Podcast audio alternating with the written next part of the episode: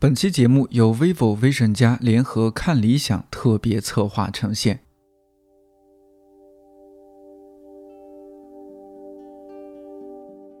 你好，我是看理想的音频编辑颠颠，你正在收听的是一档每周四更新的泛生活播客——看理想电台。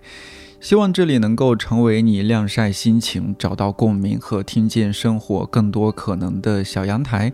微博互动，欢迎看理想电台，要放飞自我。估计有些朋友已经看到前几天电台转发的一条微博，旅行者摄影师悟空发了一张和我的同事杨大一，还有《失落的卫星：深入中亚大陆的旅程》这本书的作者刘子超的三人合照。剧透了一期在拉萨录制的播客，我在这儿也没必要卖关子。悟空说的就是这期节目，得感谢我们大老师。录制节目前还有点高反，在酒店吸氧来着。虽然他微博上说录完节目高反好了，但其实是把节目文件传给我之后，就又去休息了好一会儿。当然也和大家说一声，大老师已经平安健康返京了。这一期，他们三个人聊了聊旅行与故乡，以及怎么理解影像作为一种新的语言。最让我印象深刻的是刘子超提到在乡愁之外的乡痛。什么是乡痛呢？别急，听三位怎么说。南住雷米洋基，今年桥内潘江客船公司南住修办通缉期修对营。今年古树三大塔桥瓦廊柱。这些地理借用为门对学。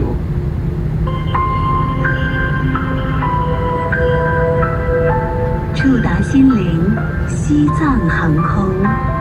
Reaching Spirit, Tibet Airlines。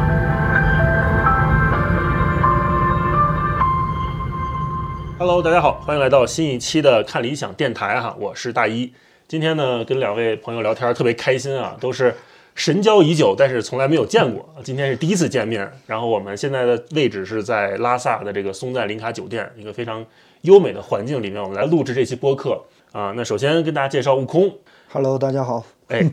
悟空是前穷游网的联合创始人，对吧？然后现在是做摄影师的同时，也在运营这个松赞林卡酒店，也一直跟影像、跟旅行打交道，对吧？然后另外一位呢，就是我们的刘子超。刘子超这两年。大家都很关注哈，一方面呢是写了这个《失落的卫星》，大家很喜欢的一本旅行文学，另外也是最近在播客里面，我们经常也能听到你的声音，是吧？子超跟大家打个招呼。大家好，我是刘子超。呃，有没有什么补充的介绍？呃，这一年在西藏工作做记者，嗯，所以这次呃有机会跟两位在拉萨录这个节目，还挺有意义的，觉得挺有缘分的哈。说来录这个节目是真不容易，我一来拉萨我就高反了 啊，然后悟空就一直给我输呃这个灌输经验是吧？买了点葡萄糖喝一喝，然后这个屋里还好有这个吸氧设备哈，呃不要害怕不好意思，我已经全面认怂了。嗯，那我们今天呢，呃为什么请二位一起来聊这个天儿啊？主要是因为二位都跟旅行这个话题密不可分，或者大家想到你们都会想到说，哎，你们好像最近一直都在旅行，或者是持续的关注这个领域。啊，那我们就想说，先问问哈，最近一次比较印象深刻的旅行是什么时候？呃，疫情嘛，这已经是疫情的第三个冬天了哈。那我们基本上出不了国，对吧？那在国内应该是也是走了一些地方的，不然憋得够呛啊。那悟空最近一次印象深刻的旅行是去哪儿了？哎，这反正从疫情之后，因为出不了国嘛，当然因为也是工作关系，一直在云南、西藏这两个地方到处跑吧。呃，也就是十一月，就上个月份，走了一次滇藏线。我觉得工作是比较少的成分，然后主要是以自己旅行的这个成分还是算比较多。嗯，呃，算是这一年来唯一一次这个旅行的这个经历吧。虽然说长时间是在云南西藏，但是大部分时候其实是以工作为主嘛，主要是滇藏的这次旅行，但是。这个路上，因为十一月份正好是国庆后的这个，现在自驾是非常非常的火的，这是疫情之后的一个特点吧。嗯，大家可能觉得这种旅行方式会比较安全一些。嗯，然后路上碰到人会非常多，自驾客。哦。对，但是我觉得大家可能对于这个在国内旅行可能还是有点过于的依赖于这个现在的一些网站上的攻略呀，然后基本上就是沿着什么川藏、滇藏的主线在走，很少会去自己去发现一些其实这周边非常多特别好的地方，哦，在攻略之外，嗯然后不仅仅是自驾三幺八，然后打个卡就完了，嗯，但是这个这个觉得还是有点可惜的。哦对对，祖国大好河山，我觉得还是有很多真的很是多地方可以去对可以探索一下。对，可以多花一些时间和精力在自己的这个在这些攻略以外的地方，可以再找一些嗯东西吧。我就觉得看到现象，我觉得蛮可惜的，就是啊，集中在这几条主流的路线上了。对对对，就太主流了，以至于可能百分之九十九的人是在一条路上，另外有百分之一的人但是那可百分之一的小众风景也很漂亮，也很值得去看。可能更漂亮或者更震撼吧。实际上是你看看，这就是我们为什么今冷天热门的关系，它可能永远都是这样。对，这也是为什么我们今天把子超也请来啊，因为我感觉子超走的路线都不是一般人的那个寻常路线。对对对我们甚至说可以从子超的这个旅行的动线里面去发掘一些新的路线路，去看看啊。那子超今年有没有什么印象深刻的旅行？我其实前天才回来，就是有自己开车从从这个拉萨出发到贡嘎，然后就从贡嘎开始沿着这个雅鲁藏布江一直开到这个呃林芝的这个南迦巴瓦峰，就是绕了这么嗯一圈儿，就一直沿着雅鲁藏布江走。嗯，感觉怎么样？嗯，挺棒的，风景很好。就是中间那块儿吧，就是在加查呢有一个山上叫叫拉姆拉措，有一个神湖，就在藏传佛教里说是就是能看到自己的前世今生。哦，然后像什么去去哪个方向找这些转世灵童，他们这个传统都是到这个拉姆拉措去看那个湖的那些倒影，他会给你很多提示，都是这样这样去找的这些这些转世灵童。所以我也去就找了找，去去了拉姆拉措，嗯就是正好是就在这个雅鲁藏布江的这个这个沿线吧。然后那个山很高，好不容易爬上去了，最后，然后发现那个湖冻上了，哦，哎，看不着倒影了。对，看不所以到没看到自己前世今生，没看到没看到前世今生，对。啊，但是风景很好，然后下来以后，就那边是那种很很很荒凉那种山吧，然后再往林芝那个方向走，就树越来越多，然后那个、呃风风景越来越好，一直到南迦巴瓦那个雪山，在冬天是非常的清晰，嗯，也非常震撼。子超现在已经是一个拉萨人了，现在说都是回来之后回到拉萨，是吧？我们现在都说是我要去拉萨，我我到了拉萨，现在已经把拉萨当家了，是吧？呃，反正待一年嘛，现在差不多八个八个月了，对。嗯，就是我们今天能一起聊天，也是因为 vivo Vision 加做了一次影像年展哈，他们这次的主题叫做“我的二零二一”。嗯，我这次还去看他们那个展览了，他们这个展呢布置的还挺有意思的，是几个展厅呢，他们第一个展厅啊是布置成了一个手机相册的感觉，就进进去之后很黑，然后它有几个获奖的作品是呃有打灯，然后放放在墙上是亮着的，然后其他整个这个空间呀、都被贴满了他们手机摄影者他们拍的那些作品投稿啊什么的，然后背景是暗的，所以进去之后就有一种很迷幻的感觉，就好像在一个手机相册里面遨游。嗯，然后另外他们还邀请了一些摄影的大师，也在参与他们这次拍摄。然后这次我有一个印象深刻的作品，我跟你们俩分享一下，就是拍了一艘船，那个游轮啊是重庆的一艘游轮，然后它那个画面里面只有这一艘游轮，然后能看到游轮上面的人在吃吃喝喝，嗯，就突然让我想到了那个像盖茨比那种乌托邦式的感觉。而且重庆嘛，我们想重庆现在都是个网红城市，是吧？各种山，各种交通工具，各种有点像霓虹灯，甚至还有点赛博朋克。然后同时在这个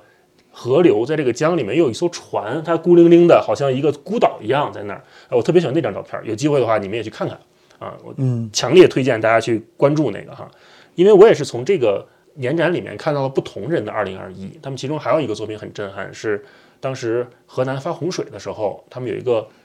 大铲车铲住接住了好多这个市民，那张照片我估计你们在网上也也见过，也挺震撼的。所以就是不同人的2021嘛。那我们今天坐在这儿就说，如果拿一个关键词来形容你们的2021，你们会是什么？悟空，一个词的话，嗯我觉得或者一句话，哎，就是比较奔波吧，算是因为工作关系吧。现在是北京啊、昆明、香格里拉、西藏，然后其实这几个地方是转着圈儿的跑。嗯 我这一年从没在一个地方待超过两个星期过，算是奔波的一年吧。嗯子超呢？嗯，用一个词的话，我觉得是重建吧。嗯，怎么讲？就一方面是重建观察世界的这这么一个坐标，因为之前前两年从这个呃脱欧啊，或者是特朗普啊这种民粹主义啊，包括从原来那种多元的那种自新自由主义那种文化，变成变得越来越收回，嗯反对移民、反对多元文化这种嗯浪潮越来越多，然后到疫情对这个东西是一个加速或者说一个催化，嗯。嗯、可能再出去以后，我们观察世界的那种坐标跟以前是不一样的，所以我觉得这一年就是一直在观察这个重建坐标这么一个过程吧。嗯然后另外一个重建就是因为出不去嘛，所以就是重建自己跟这个故土的这么一种重建这种联系吧。嗯因为我觉得，其实过去这二三十年，大家的生活环境，哪怕你是在家乡没出去，都跟以前发生了巨大的变化。嗯这种断裂可能有的时候不是我们愿意看到的，或者是被迫的那种状态。嗯所以我觉得是这一年嗯让我吧，至少是重新学习，嗯跟这种这个国家，嗯自己熟悉的这个生生活的环境，重建这种联系的这么一个过程。嗯对，刚才子超说到这个重建故土的联系，我个人还挺好奇的，就是你们会觉得自己现在是哪里人？有没有这种，呃，有没有这种摇摆？就我是北京人嘛，啊，我是从小就是生在北京，长在北京，上大学在北京，就是我不像你们二位哈，就是一个是奔波的，一个是重建的哈。我是就算是长期旅行，我可能也就最多离开北京两周，我就回来了。所以我很我很好奇，就是你们怎么对自己的这个故土有没有什么身份认同，或者是觉得哎，我好像，比如说悟空，你你觉得你是一个秦皇岛人，还是你是一个拉萨人，还是一个昆明人，还 还是 还是怎么样？你你会怎么看这个跟人介绍这种问题呢？就是因为小时候父母工作的这个关系吧，嗯然后反正随着父母到处搬，就很少在一个城市生活特别多年。嗯就北京时间最长。嗯，但是我深刻的感受是，可能并不是生活时间长你就有这个故土的这个感觉了。哦相反，我觉得可能还是喜欢，就是如果我生活了在一个地方生活了一段时间，如果我喜欢或者热爱这个地方，其实我认同感就会很强。嗯比如说这一年，今年我是云南待的特别多，我我的血统血血统上从来没有过 这个这个跟云南的什么关系。嗯然后地道北方人吧，就算是，但是我对于云南的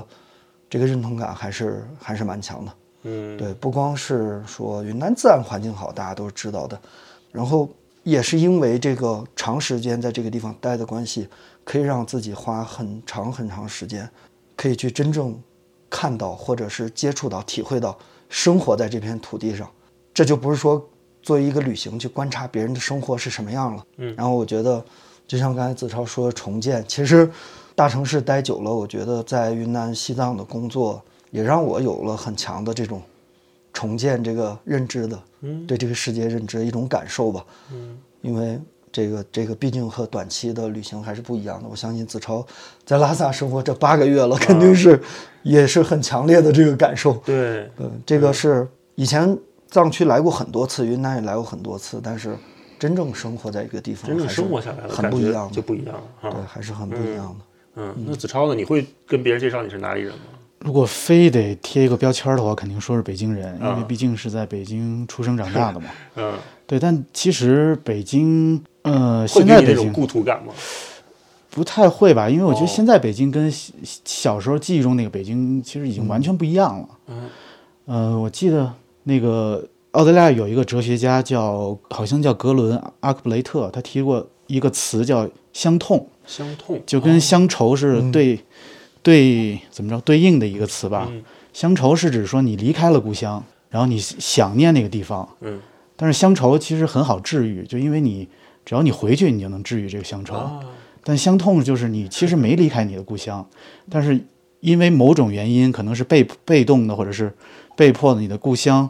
发生了巨大的变化，嗯然后传统丧失了，或者说你跟那个传统的连接嗯变得越来越淡漠了，那这个时候你在那儿，你即便你在故乡，可能也感受不到那种，呃，治愈吧，嗯，反而是一种痛，相痛。哦所以他发明了这么一个词。然后我觉得就是应该深有感触。对，我觉得就是，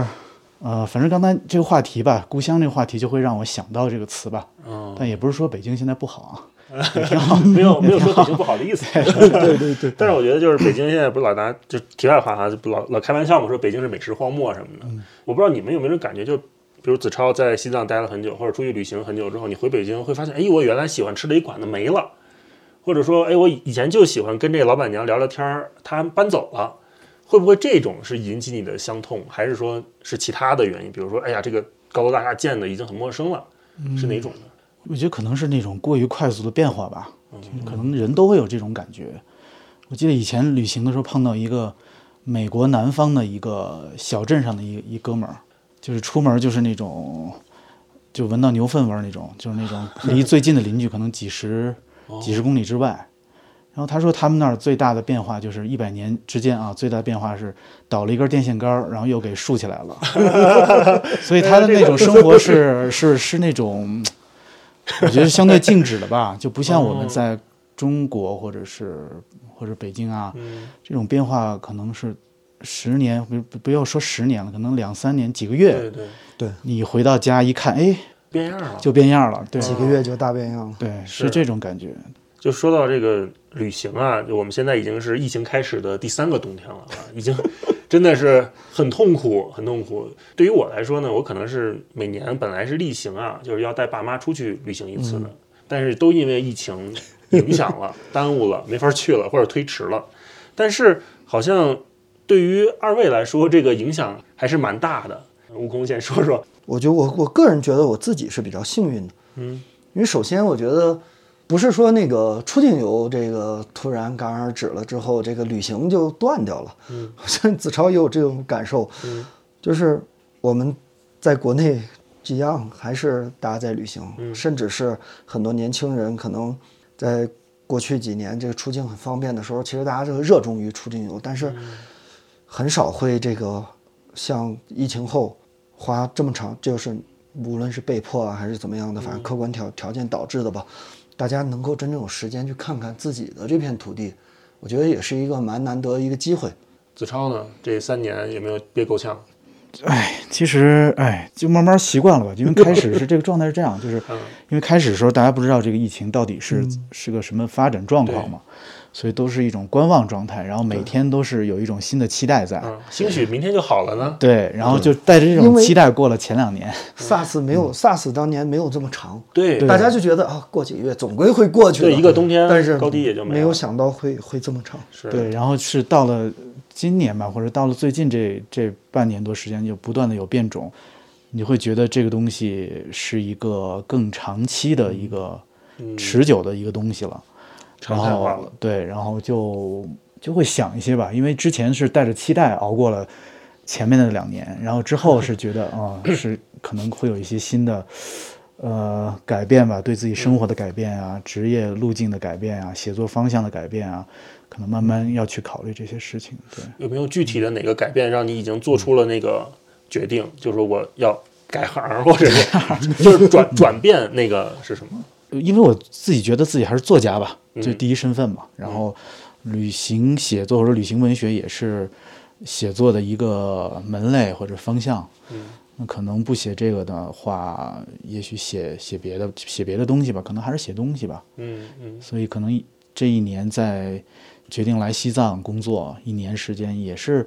也是当时也是出于这个考虑，就是觉得单纯的在北京啊等待啊，它是一种被动的状态。那我想主动的寻找一种新的呃路径吧，可能在重建一种新的生活方式。然后在这个过程中，看有没有东西能激发自己，是这么这么个原因。嗯，哎，我还挺好奇的，就是你说的重建一种生活，听起来还会有一点难度吧？就比如说原来你的连接，或者说我们所说的大城市这种人际关系啊、资源、认识的朋友，可能都在一个固定的地方，可能都在北京。那你突然就来到拉萨重建一种生活，会不会有那种割裂感呢？就是我到底从哪儿开始？嗯或者以前的那些情感，是不是就还会放不下。呃，我其实觉得就是现在，因为这个移移动互联已经太方便了，它其实把人的连接，就是这种虚拟性的连接，反而变得更容易了。嗯、可能来这儿的一种感觉，就比如跟以前的朋友可能很难见面，但是日常的，比如你通过手机啊、微信啊，还是能建立，还是有这种连接的关系。主要是说怎么在拉萨这么一个新的地方，重新建立一个新的对，属于朋友圈儿你的朋友圈。对，然后嗯新的认识新的人，然后建立新的这种情感的连接啊，嗯。我觉得这个反而是我来这儿的一个目的吧，就是为了体验这么这个过程，哦，去观察这个过程，因为我觉得可能大家以前，比如说上大学，大学毕业以后，可能呃从家乡到大城市上大学，然后可能就留在这儿了，然后那是一个重建生活的这么一个过程，只是那个时候可能因为年纪小，或者因为经济窘迫呀，都没有那种闲心啊或者余欲去仔细的观察打磨这个重建的过程。嗯，很多东西就过去了。然后我记得我自己大学毕业以后也是去外地去外地工作嘛，工作了三年。我现在回想起来，如果那个时候我会有意识去观察这个过生活的过程，可能会留下很多有意思的东西，嗯有意思的细节。但是就是因为那时候没有这种自觉性，或者说这种余欲去观察，所以导致现在再回想很多东西都变得有些模糊，哦，就细节啊。对。然后所以我就这次来西藏就是想说，就观察这个过程吧，然后希希望从这个观察的过程中能找到一些灵感啊，找到一些新的方向。对。那这八个月下来，你得到你想要的东西了吗？或者那个满意度嗯给自己打分的话，你觉得能有多少？我觉得基本是按照自己的想法在在做的吧，还是对挺满意的这个过程，对我觉得是会是一个财富吧，我觉得是一个人生的财富，嗯可能也许未必是通过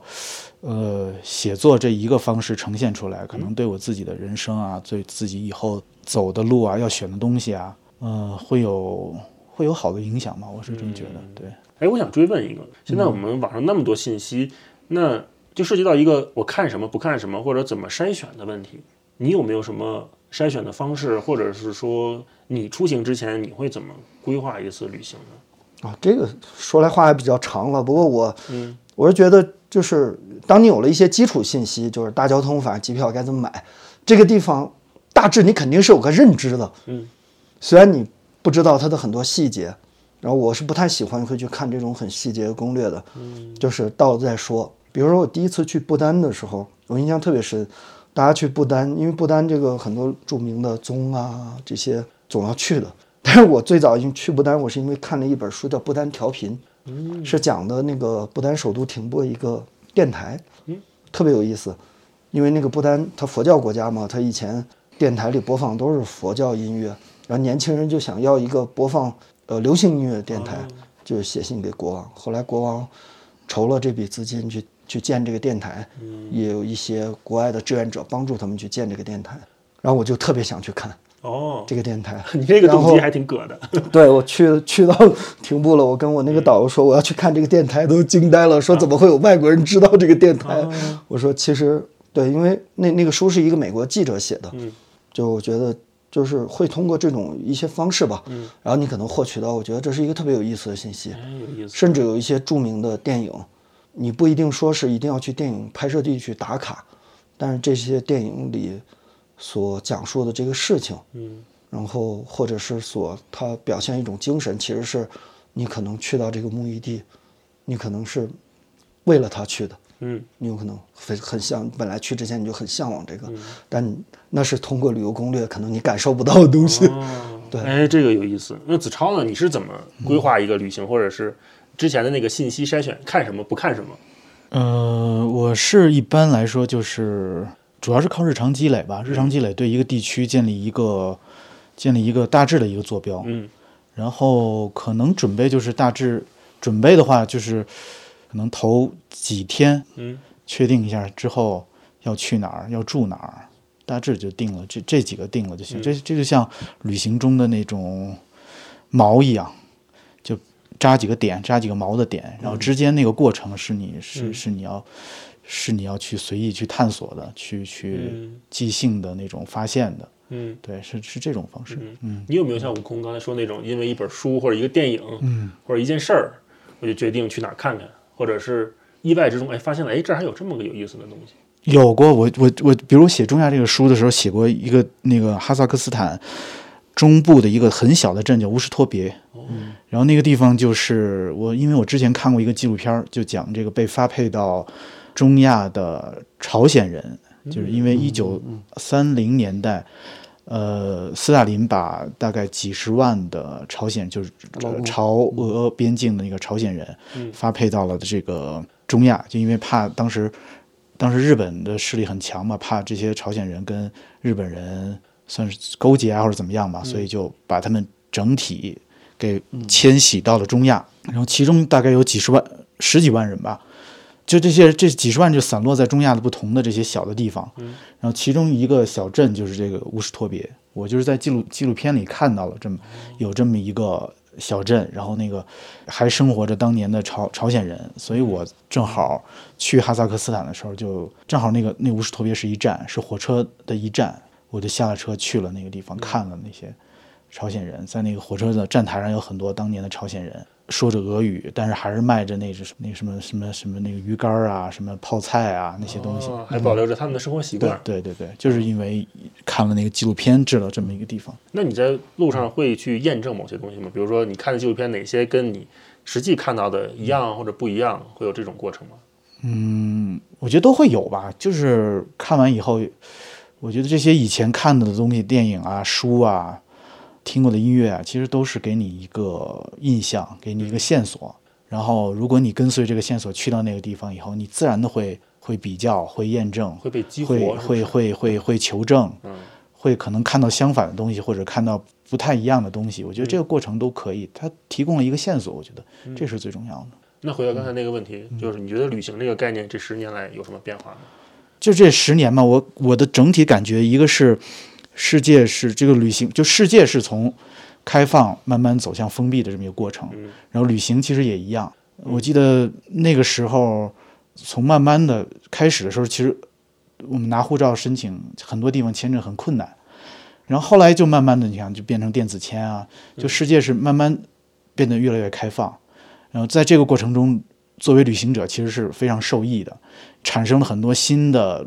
玩法、穿越的那种路线，嗯都是因为这个世界开放了，你才有这种可能性的，对吧？然后，但是近几年可能就是慢慢从这个开放又又又向封闭的方向走，所以我觉得，即便再出去，可能呃，这个世界的玩法、旅行的方式可能会都会不一样。嗯然后另外一个就是最开始我觉得旅行的时候，我记得还是拿着那个公 L 共信息 LP 对，啊。然后或者是打出来，带着几页纸，哦，因为那个书很厚很沉，你要对，或者或者到一个地儿先买一张地图，悟空有没有这种就是老一辈儿旅行者残留下来的习惯？跟子超应该是一一模一样。也。是 先买地图是吗？呃，地图是肯定需要的，因为嗯你没有地图寸步难行嘛。比如说我去印度拉达克，在第一天我去到那个小镇的那个一个寺庙的玻璃上贴了个明信片，嗯我没见过，那个明信片是上面一个悬崖上有个寺庙，嗯然后我也不知道是哪儿，我就去问当地人，当地人说是在这一个叫赞斯卡的山谷里，那个寺庙记得特别清，叫普克特。嗯，然后我就到街上去找这个这个拉达克旅行公司，问有没有人能带我去这个地方，因为太漂亮了，哦太漂亮了。当然那那个那个明信片那个照片给我特别震撼。嗯，然后我看到这个东西，我就想去，结果就整个行程就改变了。哦，所以我对我觉得这是旅行比较有意思的，非常有意思的一个部分。哎，刚才子超正好说到一个话，就是我们之前会拿着地图各处问，嗯。或者是像你刚才说的，会跟人交流嘛，啊，那在这个交流的过程当中，是不是一个这个交流的方式是不是也在发生变化？因为我是想的啊，有很多朋友可能是以打卡或者是规定路线的方式来看的话，它是一个在自我封闭的状态中去旅行的，它并没有把自己完全打开。那这个没有打开呢，可能也有一些顾虑，比如说我我打开了，我会不会受伤，是吧？我打开了，我会受骗？啊，那我打开了之后，是不是呃别人就觉得你不懂啊？会不会有这种顾虑？但是在你们的旅行过程当中，好像你们都还挺愿意跟当地人或者是陌生人来做交流的。你们在这个过程当中是怎么打开自己去做这种交流的呢？子超，哎，说的可能有点有点理论化啊，就是觉得，嗯、就是从人类学的方法上学过一些东西吧。就比如说人类学有一个，它有一个提法叫参与式的观察哦，什么意思？（participant observation），就说白了就是你到一个地方以后，你要四处闲逛啊，然后做这做那，跟这个周围的人发生关系啊，然后在那个过程中去观察他们，而不是说只是像一个游客一样，只是为了看那个建筑物在那儿，看完了就拍张照就走了。嗯、不是那种观察，而是参与式的观察，这是人类学的一个一个田野的一个方法吧。然后我觉得就是其实对一深度的旅行来说也是适用的，就是参与式的观察。哎，那这个成功几率高吗？就是当地人会拒绝你吗？或者是会对你表保持警惕吗？说你干嘛来了这种？这个都是不一样的，就哦每个、对。每个每个情况是根据就是不一样的，所以这也是乐趣所在吧。就是每个、每个你可能成功，可能不成功，或者可能足够深入，也可能呃你觉得有点危险，你自己就自己就撤了，撤了嗯。对，都有可能。哎，说一个你觉得撤了的，就是比如有一次在那个 在那个摩洛哥的那个应该是马拉喀什，有一天晚上我走那个老城那个小巷里，那老城小巷其实就中世纪那种阿拉伯的小巷，就跟这个八廓街其实挺像的，就那种小巷子一个接一个。其实你看那个手机是没用的，或者看地图可能也没用，因为它那个小岔路啊，各种各样的太多了。哦我就在里头转呢，然后一个人就当地的人就把我拦住了，问我要不要 hashish。什么意思？就是当地的一种类似大麻的东西。哦，啊，他们都抽那个，都你抽那个。是当时一个人，在转，对对对，然后遇上了一个哥们儿，而且已经挺天很晚了，哦，就是天都黑了。嗯嗯。然后我想要不跟着他去看看，啊，就说行，那走吧。而且他带我就走，嗯。然后一个男的，然后就是在那个小巷里绕来绕去，绕来绕去，走着走我就觉得有点儿不对劲，呃，可能也没事儿吧，但是我自己有点儿觉得有点警惕了。嗯后来在一个转转弯那儿，他就是一直让我跟着他走，嗯因为走了也也走了很半很长时间了，嗯然后我就觉得有点不对劲儿。后来在一个转弯那儿，他往那个方向走了，我就迅速往另外一个方向小路走了，就撤了。哥们儿一回头说，哎，人没了，对对对就这种。撤了，嗯，也是一种本能的保护哈。对对对，哎，悟空有没有这种跟当地人交流有意思的事儿？嗯，有意思的还是挺多的，我觉得。这些年来，可能最重要的就是勘察家对我这个影响吧。嗯就是当时其实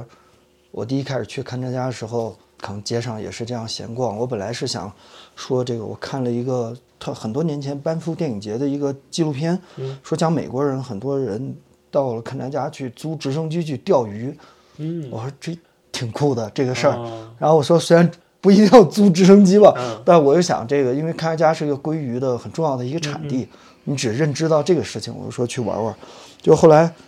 过程其实没有什么了，就是这我当时这个钓鱼带我去钓鱼这个向导，嗯，他就结束后就就问我要不要去他家玩，向导家，就是白天处得很开心，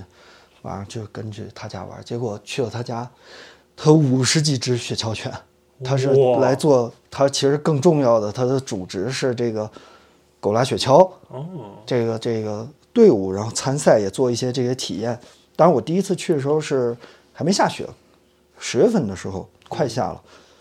然后就在他家的时候，他有三个可特别可爱的小姑娘女儿，然后我就说我认他们当干女儿的，后来认他们当干女儿这个、这个事情，然后后来我再后来去了七八次勘察家，每年冬天都去，我其实就是只是为了去他家住一个月，嗯去住一段时间，就是从最开始你想的做的那个事情，可能跟后来就完全不一样完全会不一样了。对对，然后我觉得这个这个人和人的相遇，其实是很多时候建立这个联系是非常非常有意思。嗯，然后后来我第一次去，我给那个小姑娘拍了几张照片。嗯，后来我们呃第二年吧，在国内出了一本木克的这个讲嗯。北半球一些冬季旅行目的地的一个对。木克书，然后我就把这个小姑娘作为封面了。嗯，当然是经她爸爸允许的。是的，她抱着一个狗拉雪橇的一个那个小雪橇犬一个照片，然后那个样书刚刚北京拿到的时嗯候，第二天，然后就我之前就买好了机票，然嗯后第二天就飞去看他家，就为了把这个书给那个小姑娘带过去，嗯然后就那张照片到今天我的印象非常非常深刻。嗯，对，小姑娘抱着一个雪橇特，别开心哈。，对对对，然后那个就是他完全不会中文，只会俄语，小姑娘那时候，然后她也不知道这个书上说了什么，嗯，但是当她看到她抱着小雪小犬那个照片出现在这个书的封面上的时候，特别高兴，然后到处把她小伙伴全都叫过来，叫到家里来给他们看，这是我。啊。但其实那本书里边就是讲讲很多地方嘛，嗯。它是其中一个篇章。嗯，对，讲勘察家其实只是一个篇章，但是他特别特别高兴，嗯。他看到那张照片，是。然后就从此之后，这这整个我和这个家庭的联系就特别深了。啊，可能我第一次去的时候，他爸爸也会觉得，哎，这个一个个游客，就是你就是一个游客嘛，嗯。这个每年这个这个来来往往那么多游客，他也带过很多，嗯。然后可能一开始他们也是这么认为的，但没想到这个游客可能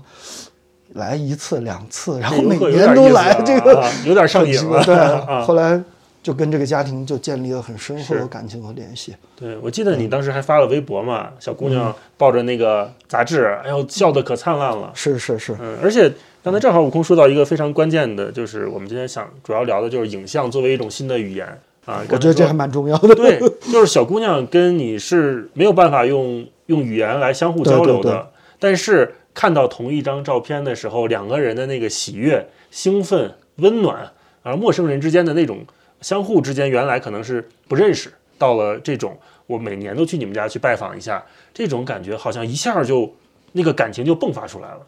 好像这种新的语言或者说影像作为一种新的语言，它有一有一些我们平时说话不能达到的地方。因为子超，我看在这个《失落的卫星》里面也拍了很多照片，包括我觉得子超把照片当做了一种影像素材，或者像日记一样。因为我看你在书里面也写嘛，就是有的时候到了一个地方先拍照，拍拍照，做一些记录，然后回来写的时候会再翻看这些像素材一样的日记，所以这又是一种新的语言。你会怎么怎么运用这些照片呢？一个就是类似这种记录的功能吧。嗯我觉得，因为有的时候你因为要写作的话，或者是哪怕不是旅行，你在日常生活中你要写东西，你要写写作的时候，你需要记需需要记录。但是有的时候用笔记录、用文字记录，那个过程是很比较慢，嗯，也效率记录的效率也不高，因为你不可能当场就当场写就字斟啊句酌的去、去想那些嗯东西。但这时候拍一张照片，然后你就在写的时候，你把那张那张照片拿出来，他穿的什么衣服，他他的那个样子是什么样，你再去写就很很，嗯。就很容易写。嗯。其实很多画家也是这样，他们去写生，也不是对着那儿画一天，对着那个真实的风景画一天，实际上都是拍成照片带走，嗯。带回来，嗯。然后对着照片画。至少我以前采访的很多画家啊，嗯。他们都是这么画，这么这么画画的。对，那就是关于拍照这个动作，我们其实也可以聊一聊，因为，嗯，有的时候我们出去玩儿，大家带着相机或者拿着手机来拍，嗯，会感觉到会不会冒犯到一些人，或者说是，哎呀，我拍出来这个景色是不是跟别人都一样？嗯、那我看到这个雪山，别人也看到这个雪山，怎么才能创作出来一种属于自己的那种风格或者语言呢？因为我看悟空是特别喜欢拍风景，很多雪山人文比较多。对，很多雪山，呃，在我们看来都可能不太认识，但是你都门儿清啊。你在去拍摄这些雪山的时候，你在想什么呢？这个人喜好吧，这个啊每个人喜好都不一样。我就是比较喜欢雪山、嗯自然风光啊这些影像，对我来说也是一种记录的语言吧。嗯当然，这个如果你拍一雪山，你肯定不是指望自己随便拍一个就结束了，肯定希望它可能能成为作品，或者是怎么样。然后就对啊，而且希希望嗯有点仪式感吧。那如果我们说到拿手机摄影的话，你会觉得手机摄影有一些便利吗？或者是说带来哪些改变？首先你离不开它，嗯，就是虽然说你我我也不是说依赖有依赖症，但是大家知道，作为日常联系的工具啊，工作的东西，你本身就离不开它。嗯，同时它还有影像记录的这个功能，我觉得这是在便利性上，别的东西是很难去跟它相比的。嗯这个东西就是随时用就随时拿出来嘛。嗯再一个就是当下的感受，如果你想记录下来，或者不论是事情还是嗯可能看到一个此刻的风光非常美好，可能拿手机记录一下，我觉得这个都是已经成现在很多人都成为习惯了吧。这不光是我自己，我觉得现代城市人应该都还有这个习惯，嗯。对，多多少少都会把它当成记录的工具。嗯，子超呢？平时出去旅行的时候，你拿什么拍？会用手机来拍吗？我基本都拿手机拍了。哦，那它给你带来的改变嗯是什么呢？你觉得？如果手机摄影的话，呃，我觉得手机摄影其实是一个是把这个影像大众化的这么一个过程吧，嗯或者说改变了我们的一种观看的方式。嗯就最开始，比如说我们看画儿的时候，嗯看一幅油画的时候，就像本雅明说的，他那个油画上有一种灵光。嗯，什么叫灵光呢？就是比如说你看蒙娜丽莎的时候，你会觉得它很高雅、很神秘、很高贵，嗯其实是那种文艺复兴时期的那种透视法，嗯。它就引导你的眼睛去那么着观看，啊，所以你会觉得它高贵啊，会觉得它神秘啊，会觉得它美丽啊。呃，然后有一种说法吧，我记得是我忘我忘了是是不是好像是约翰伯格说的，他就说这种神秘化或者是这种高雅化，其实是统治阶级去故意制造的这么一种距离感，跟普通大众制造这么一种距离感。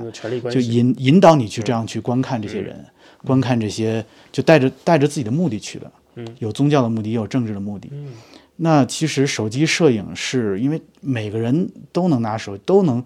就在即便在非洲，大家也都有这个智能手机了，嗯也都拿手机去拍照。嗯那你每个人拍照的角度都不一样，嗯他就把这种观看变得非常的多元化，非常的。怎么说呢？民主化吧，我觉得是，嗯就不再是过去你看画儿那种，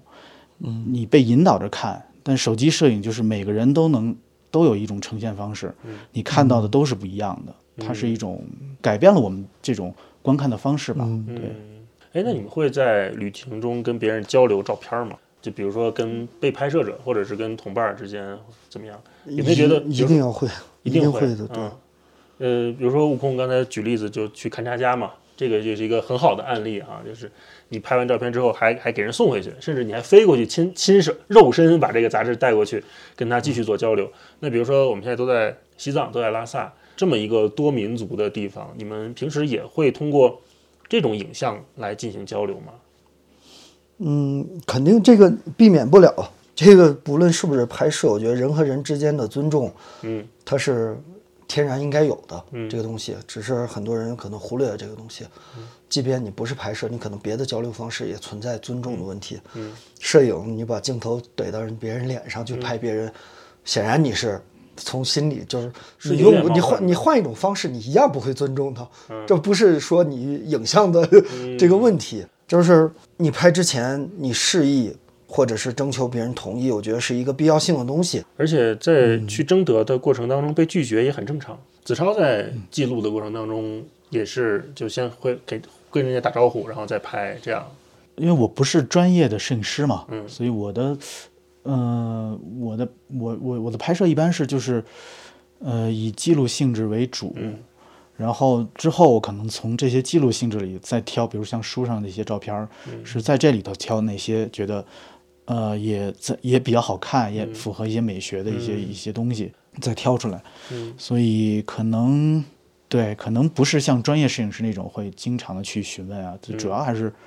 呃，在这种参与式的观察中去抓住一些瞬间吧。就像就就就就好比我们有的时候去看那种拍纪录片的，嗯他对着那一家人就在那个小房间那个他那个屋子里的一直拍他。然后那个人也没有觉得被冒犯，就是因为你是参与参与式的观察，你已经融入到他的那那种状态里，生活状态里了，他就不会觉得自己是被一个东西给入侵了，或者是冒犯了，嗯。所以就可能会避免这种这种这种刚才你说类似的这种问题。嗯。就尤其是你的拍摄对象，就是对于摄影而摄影师而言，你的拍摄对象如果跟你混得特别熟了，那就不会有冒犯的这个问题，而且可能对于摄影师嗯和纪录片的这个摄像师一样，你就可能会拍到很多真正更自然的东西。嗯然后这个当然前提你是要付出的，嗯你的付出就是你的参与性，嗯，而不是我走到这儿我要拍一张，你就拍完走了，哦 这个没什么意思的。嗯它的背后有什么故事你也不知道。嗯嗯，对。那在这个不能长途旅行，或者是不能出国旅行的过程当中，你们这个作为资深的旅行爱好者，有没有什么给自己解渴的方式？比如说网上看看，或者是云看展，除了自己啊，除了自己走，还有没有什么其他建议？比如说有些朋友就是说，哎呀，好久没出去了，憋得慌啊，你们会给这些朋友有什么建议吗？旅行上的，子超，我觉得可以整理整理自己以前旅行的照片吧，嗯因为之前那种长时间的走啊，或者是经常走啊，嗯拍了很多照片儿，嗯其实都没空去整理。哦，现在反而是有这么一个机会去细细的去把以前拍过的东西啊，嗯整理，然后整理的过程也是回忆的过程，哦也是也就像你说的解渴的过程。啊，哎，那你在整理的过程当中有没有发现什么意外的？比如说，哎，这个遗珠，或者哎，这当时怎么回事？怎么回事？对，我觉得这是影像一个特别有意思的一一点，就是就是你拍摄那个那个瞬间，它是有一个语境在的，所以你能理解那个照片。嗯但是，一旦这个照片被印出来了，或者是展览出来了，或者是你哪怕是自己拍的照片，你又过了很长一段时间再去看，嗯然后因为没有那些，你可能有的时候会突然会很恍惚，这是在哪儿拍的？嗯这拍的什么？嗯然后这个当时到底是怎么回事儿？那个状态我觉得是特别有意思的，就是它是，就是当他照片脱离那个拍摄的语境的时候，他就会跟那个时刻产生一个巨大的一个深渊。这个深渊其实就是赋予了你很多想象的空间、解释的空间。嗯。这就为什么我们会看照片的时候，比如看摄影展的时候，如果你不看那个文字，其实就看那个照片，你会有很多的想象的空间，就可能跟他最初拍的那个语境是不一样的，但是你想象的是另外，就是那个他那个巨大的深渊赋予了你很多想象的一个空间。我哪怕我自己看整理以前的照片的时候，也会有这种感觉，就是看到一个照片，我会恍惚一下，嗯。这是在哪儿拍的，然后这拍的是什么，当时为什么要拍这张照片，然后这个这个过程其实就远比你看一段文字更更有意思，因为一段、一段文字你就规定了这是哪儿？嗯，啊、在干嘛，就很明晰，对，它不会你就立马就指向了那个那个特定的那个东西，嗯。而照片它会给你更多的一种空间在，想象的空间在，回忆的空间在。是的，是的，我觉得文字和视频都具备这种特质，就是它指向性非常明显。一段视频你一看，就反正就是这么一件事情。嗯，但是确实，照片无论是看自己的过去的照片，还是其他摄影师的，嗯，别人的照片，对你首先你想象的东西，脑子里想象的东西和别人要表达的东西，首先肯定的一定是会有会有偏差的，嗯对，一定会有偏差。这就是一种新语言带给我们的新的体验哈。对啊，悟空有什么解渴的方式吗？或者有什么建议吗？最最好的解渴方式还是多出去走啊了，就是即即便是疫情，也不是完全不能旅行，嗯并不而且并不是指长途旅行才叫旅行，嗯对吧？周末去一个京郊自己没去过的地方也是，我觉得也是，比如看一个展览。这个旅行是好奇心驱使的嘛，凡是好奇心驱使你的这行为，不在乎时间长短，都是旅行。哎，说得好对，你去嗯看一个这个展览，你也会拍拍照啊什么的。这最最好的解渴还是要出去吧。对对对，除此之外，这个看点儿别人的作品也挺好的，书、纪录片、电影都挺好的。也看看自己的作品，回忆回忆那个深渊，是吧？在那深渊里走一走。对对对，刚才子超说这个整理照片，我觉得是个挺好的方法。你应该有很多照片都亟待整理吧？呃我我我一般每次回来，我会大致整理一下，就不是完全放着，嗯不是仔细整理，但是我会大致分个类，就像时间胶囊一样。其实就是整理以前的照片，就有点打开时间胶囊的意思，嗯，我觉得那个很有趣。说到时间哈，我们就一起面向一下未来，再畅想一下。因为我觉得悟空和子超的工作都是很多年轻朋友梦寐以求的职业，就大家觉得，哎呀，我要是能做上这个，我可太爽了，每天就在外边玩啊，每天就在这些好山好水的地方住着呀，是吧？啊、那如果说有想从事这两个行业的朋友，你们会给这些朋友什么建议？子超先来吧。如果就想当个旅行作家，我这大学毕业了，我想当旅行作家。嗯，我觉得还是最重要一点吧，就是我从我自己身上总结出来经验，就是找到一种与你这个工作相配套的生活方式。嗯，怎么讲呢？就是你想当旅行作家，或者是想旅行，呃，或者想当作家、想写作，它都不是一个朝九晚五、有固定收入、有可预期的这种收入的对成果的这么一个工作。那你为了适应这个工作，你要建立相配套的生活方式。嗯，这个风这个生活方式必须能滋养这种滋养你的你的你的工作你的创作，同时也能在这种相对不确定的这种状态下能维持自己的生活。嗯。我觉得天赋不是每个人都有，嗯。呃，或者说仅仅靠努力也不能成为一个作家。长时间的，就是你可能会写出一两本书，嗯但是长时间的做这个工作，必须得建立跟这个工作相配套的生活方式。嗯，哎，那你在建立这种生活方式的时候，你有哪些取舍吗？呃，好像之前也说过吧，就是表达过类似的，就是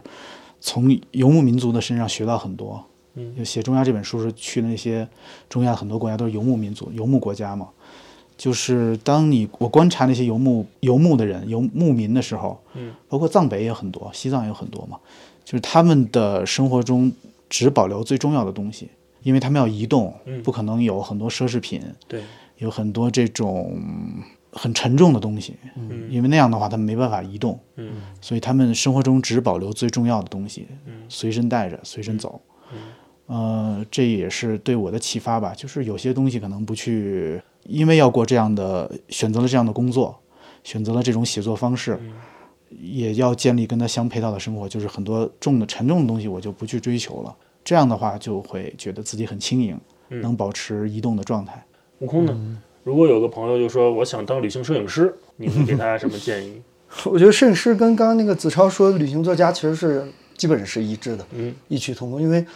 就是你你找不到这个配套的生活方式，你根本就支撑就不没有没有什么没有东西能支撑你走下去。嗯而且旅行摄影师和别的摄影师来相比，可能更不稳定，哦因为呃，如果你纯是一个旅行摄影师的话，我我迄今没有见过特别多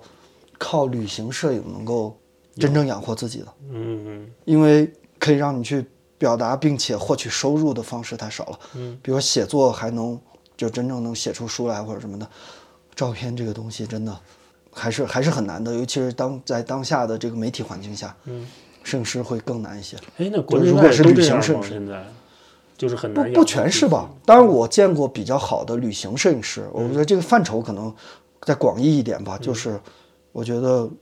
很多我是见过的好的，都是受雇于一些媒体杂志的，嗯真正的好的摄影师。就比如说美国国家地理就是个典型。嗯那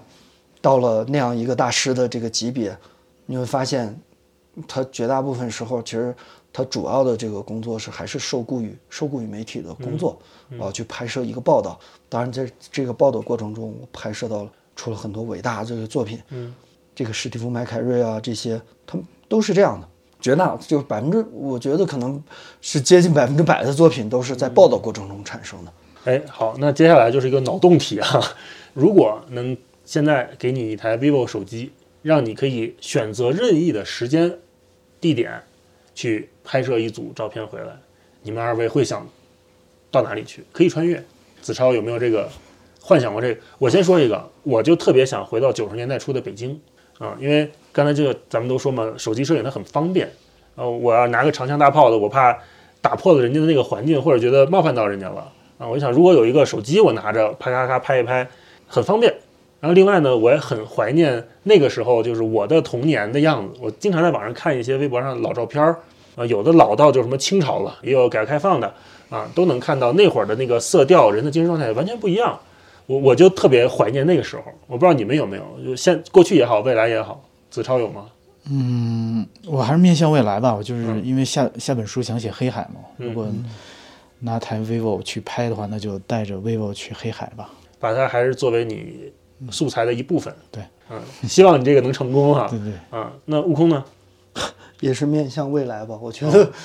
这个希望疫情赶过去，能让我回到勘察家。哦，啊我们那个小姑娘从七岁开始拍，她今年应该已经十三岁了吧？对，六岁开始拍，今年应该是十三岁了。前年十一岁拿到狗拉雪橇大赛冠军，已经两年没有拍到了，中断了，因为这个被迫，所以很想疫情赶快结束呢，我回到勘察家。啊，对，虽然有时候很羡慕那些大师，在更好的一个时候，在印度、阿富汗、拉克、西藏都史蒂夫·麦凯瑞、这个久保田博二他们记录了时代，但你知道，你回去那个时代没有意义，这个事情。哦，对，嗯，你不想再仔细看看那个时代的样子吗？就过去时代，你其实多少知道一些，嗯人们都向向往更好的生活。嗯，所以我觉得我并不想让这个时代回到这个。啊，你要是西藏回到过去，嗯可能对于摄影师是出片儿，但我觉得对于生活在这里的人都不公平、嗯嗯，嗯这个事儿。嗯，然后我觉得对，看看过去大师的照片就已经很不错了。哎，这个角度也挺有意思的哈。呃，那最后啊，如果说让你们能作为这个 vivo 的影像开发人员，给手机增加一个功能，比如说就是拍照、摄影，你们特别希望手机要是能怎么着怎么着就更好了。比如说子超，你出去旅行，你就觉得哎呀，什么时候要是能怎么着一下，我这个拍照就更方便，或者说我记录这个环境记录下来，我就更顺手。可能手机跟无人机合体一下吧，哦就是也不用飞那么高，但是你往上一扔，它能飞。哎，这个有意思，这个好，这个好啊，一扔就飞起来了。对，啊这样就就就就就能拍出更好的照片吧。哎对，这个好，有意思。视视角更希望高，vivo 早日实现啊！这个到时候给视子超打钱角更高。嗯我我我觉得可能很快就能有人实现这个东西了吧？啊！哎呀妈，我这现在手机一英寸底都有了，嗯很吓人。然后以前都想着，哎呀，手机，哎呀，能防水就好了。现在防的不，什么是抗摔，然后长焦，哎，真想不出来。嗯比如说电量，出门不用充电，一核能手机，太 太阳能手机，出门二十天不用充电。也不是什么必须的东西吧？我觉得，呃，我觉得什么时候让它能像拍立得一样，我给当地人，比如我拍了一个当地人，我给他想留下一个照片，哦，然后我实现。虽然有这个照片打印机什么嗯各种东西，我觉得集成在一起还挺麻烦的。哦，哎，也许这个也有一很好啊。也许有一天，这个我一拍，啪，能出来一个东西让我嗯留给这个人，嗯，因为可能以后就再也见不着了。对，对，这个很好，这真的是作为一种新的语言，是吧？我把这个照片留给你，对然后我也留一份儿，咱俩都开开心心的。对，什么时候手机能实现就好了。啊，行，今儿我们给 vivo 增加了两个功能，一个是能飞，一个是能打印，对吧？啊，这样我们以后不用出去带那么多设备了哈。对，行，那今天很高兴啊，跟二位一起坐在这儿聊天儿。最后呢，我们也是借着 vivo Vision 加这次影像年展哈、我们的二零二一一起聊一聊影像作为一种新的语言，我们对旅行的看法、旅行的变化，还有二位在旅行中遇到的很多有意思的故事。也特别希望子超接下来黑海的这本书能顺利的写出来，我们都会很期待啊！也预祝悟空接下来的旅行啊，松赞酒店都能越来越顺利，越来越好，好吧？谢谢谢谢，那我们今天就先聊到这里，我是大一，呃，刘子超。我是悟空，行，那我们就下次再见，拜拜。拜拜拜拜拜。